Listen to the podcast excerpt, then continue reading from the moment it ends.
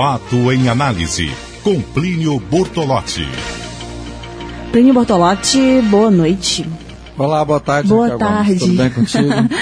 Tudo bem. É, ainda bem que ela, ele não é que ela tá chamou. querendo fazer hora extra hoje?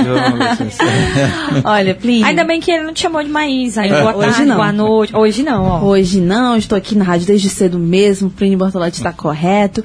E Plínio, vamos falar de um assunto aqui que não tem nada a ver com rotina, que a gente falou no papo de mulher.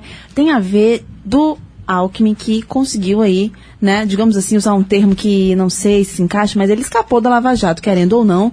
Ele não, não vai ser mais investigado pelos juízes da Lava Jato, não vai mais passar os investigadores da Lava Jato, digamos assim, ele não vai mais passar por lá. O caso foi para a Justiça Eleitoral porque a ministra do STJ, Nancy Andrighi, decidiu. O que, que você achou aí desse fato? Bom, tem umas coisas, viu, Raquel, que fica muito difícil a gente compreender. E acaba dando razão àquelas pessoas que dizem que a Lava Jato persegue alguns partidos e deixa de lado alguns outros. Você veja só, o, o Geraldo Alckmin, ele é suspeito, né? Atribuem a ele ter recebido 10 milhões, ou a campanha dele ter recebido 10 milhões na campanha de 2010 e 2014 da Odebrecht. E como se sabe, é uma empresa que está atolada na Lava Jato. Né? O processo dele estava no STJ, o Superior Tribunal de Justiça, porque ele é governador, tem prerrogativa de foro. Isso. O foro dos governadores é o STJ. Pois bem, ele deixou o governo do Estado para disputar a presidência. Perdeu a prerrogativa de foro. Os investigadores da, da, da, da Lava Jato pediram que o processo dele retornasse à primeira instância da Justiça Federal, né, em São Paulo. E a, a ministra, que é relatora do processo, a Nancy ou Nancy, não sei exatamente qual é a pronúncia, né, ela, ela disse que não, que não ia para Lava Jato, ele ia para o Tribunal Regional Eleitoral. Eleitoral. Ia ser julgado pelo Tribunal Eleitoral. Né?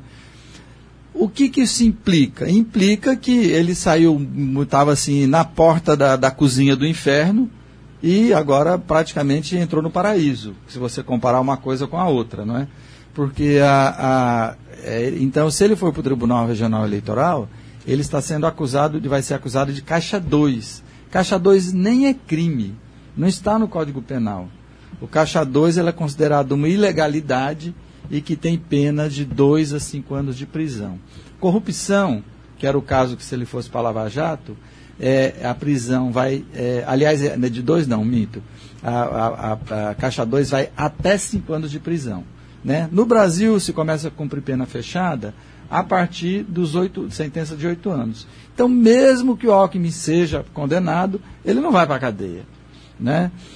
Então, é, ele vai ser julgado pelo. Se fosse corrupção, seria entre 5 e 12 anos de cadeia, mais multa. É uma pena muito mais pesada. Né? E nada interfere Pois na bem. candidatura dele também da presidência, né? Não, não interferiria, mesmo que ele fosse para Lava Jato, e se não fosse julgado em primeira instância também não. Ele poderia ter ser, ser até julgado em primeira instância, não interferiria nada. O fato dele ser acusado e não ter sido julgado não interfere em nada. Agora, qual é o grande, a grande questão disso? A, a senadora Gleisi Hoffmann, do PT, ela é ré no Supremo Tribunal Federal por ter supostamente recebido um milhão, não são 10 milhões, um milhão, supostamente do desvio da Petrobras. Ela é ré no processo. E ela está sendo julgada por corrupção. Então a pergunta que se faz é a seguinte: qual é a diferença entre a, a Gleisi Hoffmann e o, e o Alckmin, para o Alckmin ir para o Tribunal Eleitoral e a Gleisi Hoffmann está no Tribunal Federal, eh, Supremo Tribunal Federal como ré respondendo por crime de corrupção?